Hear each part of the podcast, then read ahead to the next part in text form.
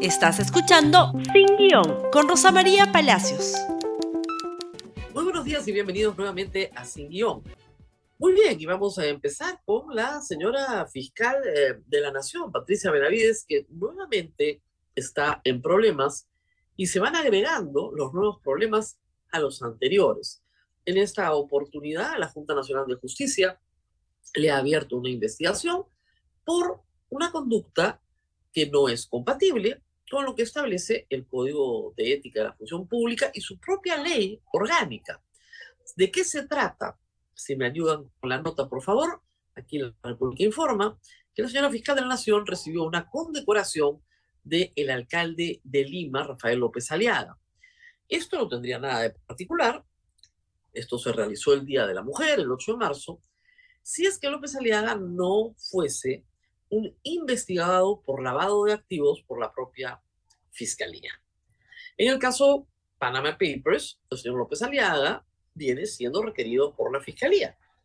Por lo tanto, la titular del Ministerio Público, la autoridad más alta del Ministerio Público, no puede recibir, de acuerdo a la ley, ningún tipo de agasajo por parte de un investigado.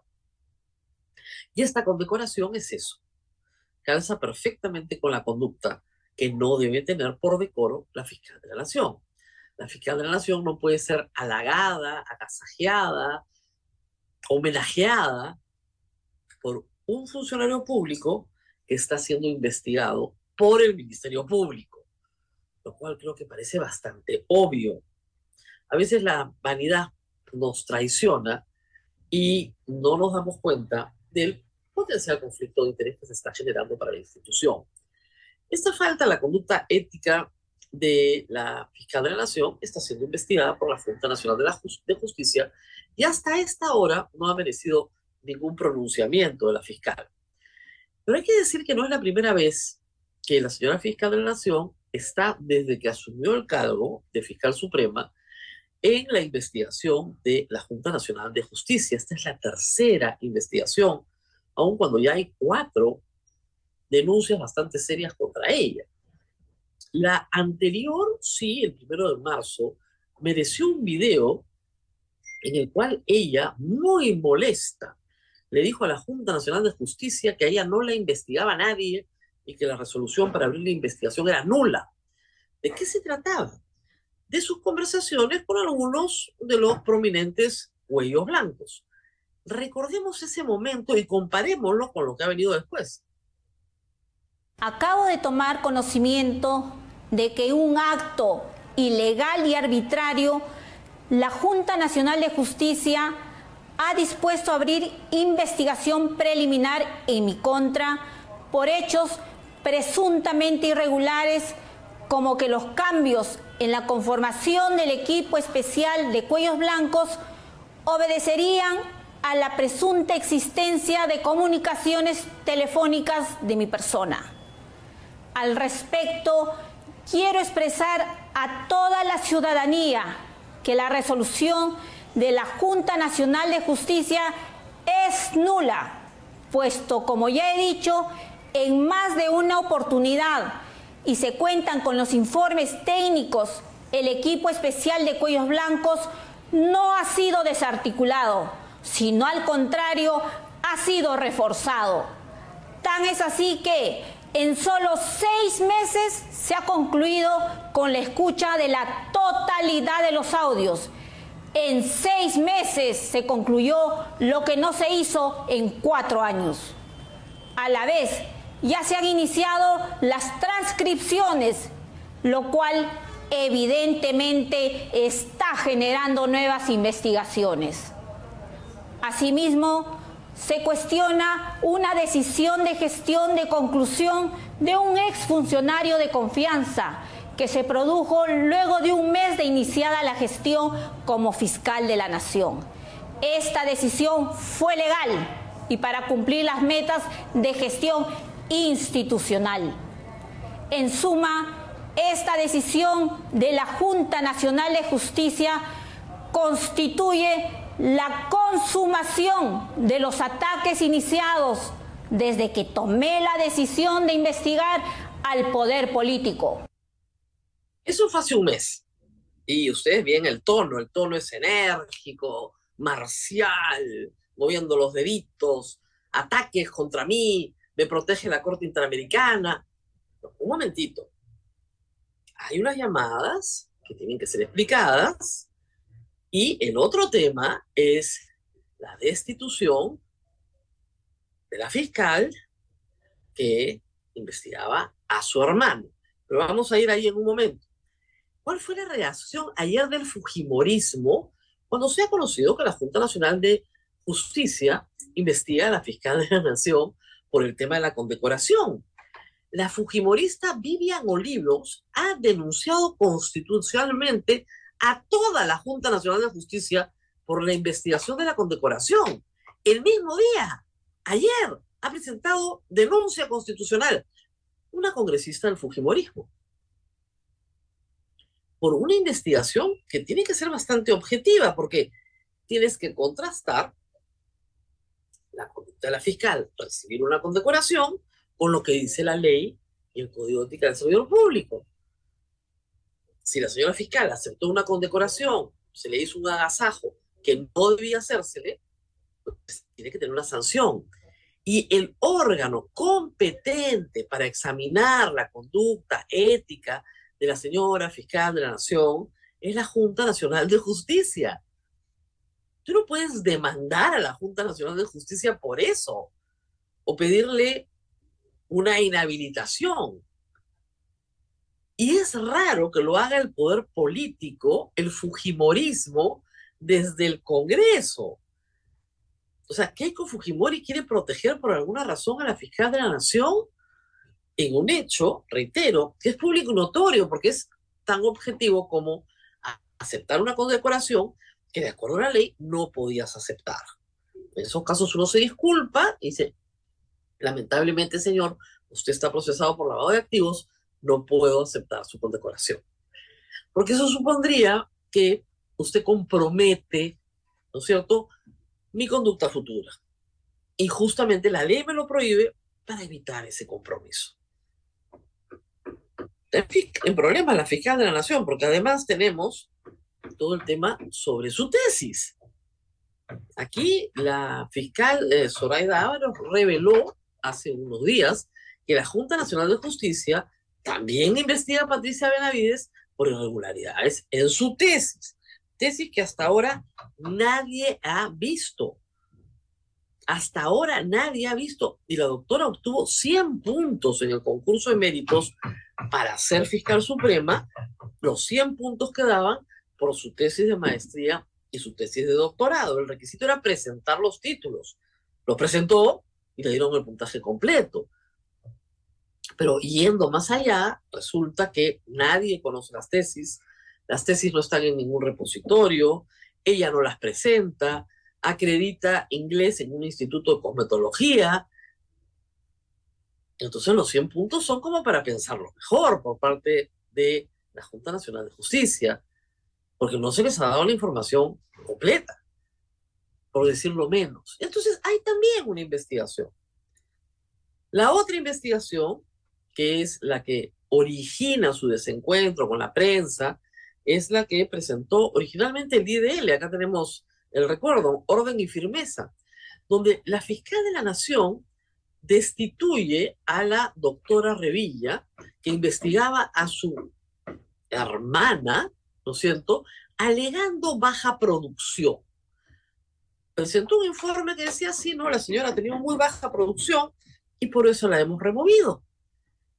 Pero IDL consiguió el reporte original y resultó que la fiscal de la Nación había destituido a la fiscal Revilla sin que medie un argumento de baja producción. Por el contrario, su producción era muy aceptable, muy respetable para los estándares del Ministerio Público. La removió a otra posición, no la puede sacar del sistema, pero una posición que era un insulto para la trayectoria, años de servicio, etcétera. Para la señora Revilla se sintió insultada y por supuesto renunció. No sin antes decir con toda claridad que ella está investigando a la hermana de la señora fiscal de la Nación, que es jueza por la liberación de un narcotraficante. Y hay un testigo que alega, también, por supuesto, delincuentes eso nunca falta, que les dio, ¿no es cierto?, un dinero al colegiado, a los tres jueces, para que liberaran a una persona que luego es apresada y condenada en otro país. Esa era la investigación. Pero esa investigación ha sido asumida por otras personas y probablemente pronto sea archivada. Así lo informa finalmente ayer la República. La fiscal de la Nación tiene por lo menos tres temas abiertos. ¿Ok? Estamos hablando de la condecoración, de la tesis y del caso Bollos Blancos y la doctora Revilla. ¿Qué sanciones se le podría imponer? La, la, sanción más grave que puede imponer la Junta Nacional de Justicia es la destitución. Es una sanción gravísima, pero hay otras que van desde la amonestación, ¿no es cierto? Y otras que van en escala que terminan finalmente, como les digo, en la destitución. Creo que la actitud de la fiscal de la Nación para dar respuesta a todas estas cuestiones tiene que ser un poco más transparente y más acotada a su función. La cereza de todo esto ha sido el fiscal Vela diciendo que la fiscal de la Nación no tiene nada que hacer en el caso de Alejandro Toledo, porque ese caso está a cargo del fiscal José Domingo Pérez. Y lo que nos preguntamos todos es, ¿para qué fue a recibir a Alejandro Toledo al aeropuerto a contarle los derechos que en teoría no conoce? ¿Acaso no tiene un abogado al lado que sabe perfectamente la diferencia entre colaboración eficaz, entre confesión sincera, en terminación anticipada? Fue la señora fiscal de la Nación a explicarle el derecho penal premial a Alejandro Toledo cuando no le correspondía. Vamos a una pausa y regresamos con más noticias judiciales y de investigación, porque ya nuestra política está completamente judicializada. Vamos a la pausa y regresamos.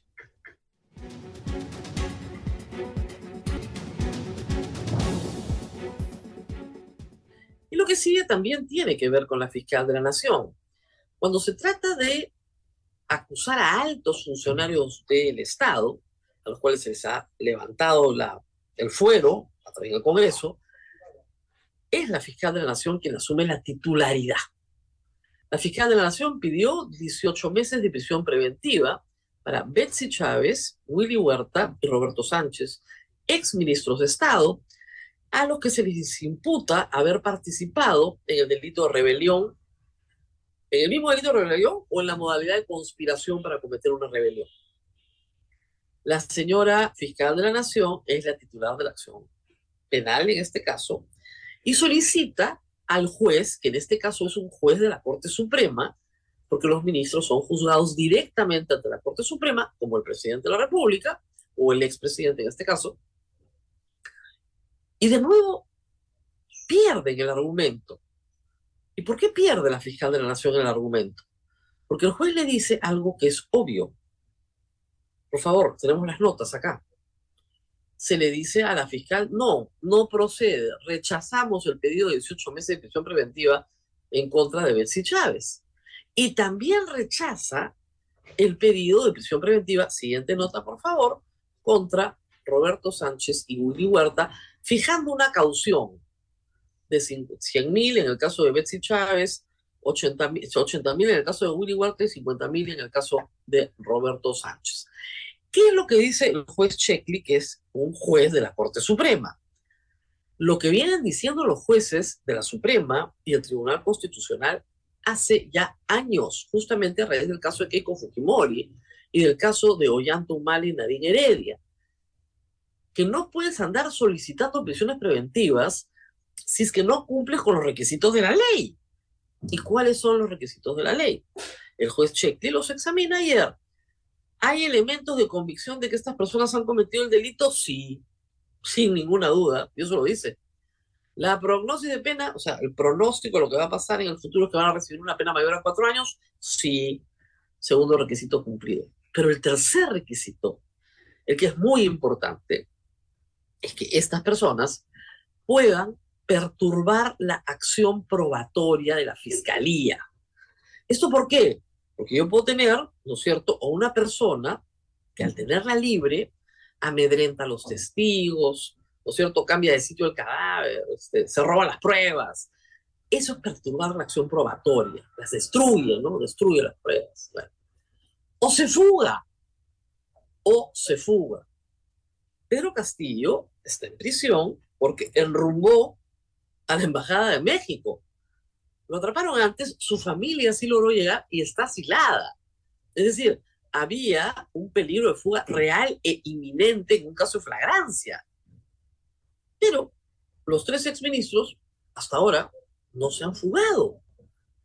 No tienen capacidad ya, porque ya no tienen poder, de perturbar la acción probatoria de nada. Porque la abundante prueba que existe ya está en manos del juez. Entonces, la verdad, la verdad, que pedir 18 meses de prisión preventiva, si no puedes probar peligro de fuga, ¿para qué la pides? Y lo que viene también es de la fiscal de la nación.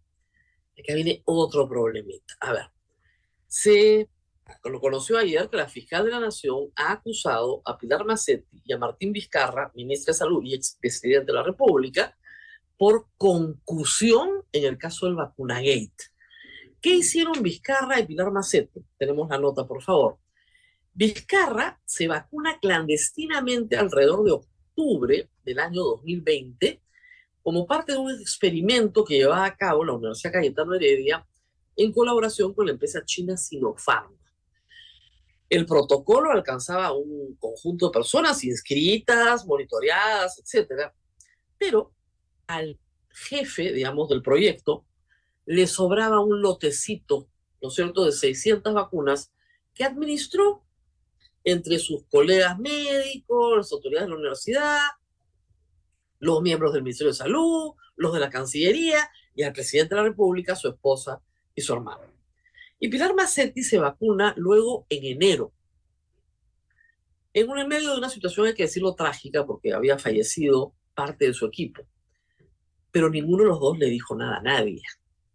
Que si lo hubieran hecho público no hubiera sido el problema, pero lo hicieron clandestinamente, en secreto, de una manera, hay que decirlo, profundamente inmoral, con falta de ética profesional, dado que todo el Perú estaba angustiadísimo por la situación del COVID y porque cuando se destituye a Martín Vizcarra, al día siguiente el Perú no había comprado una sola vacuna, lo cual fue una negligencia gigantesca.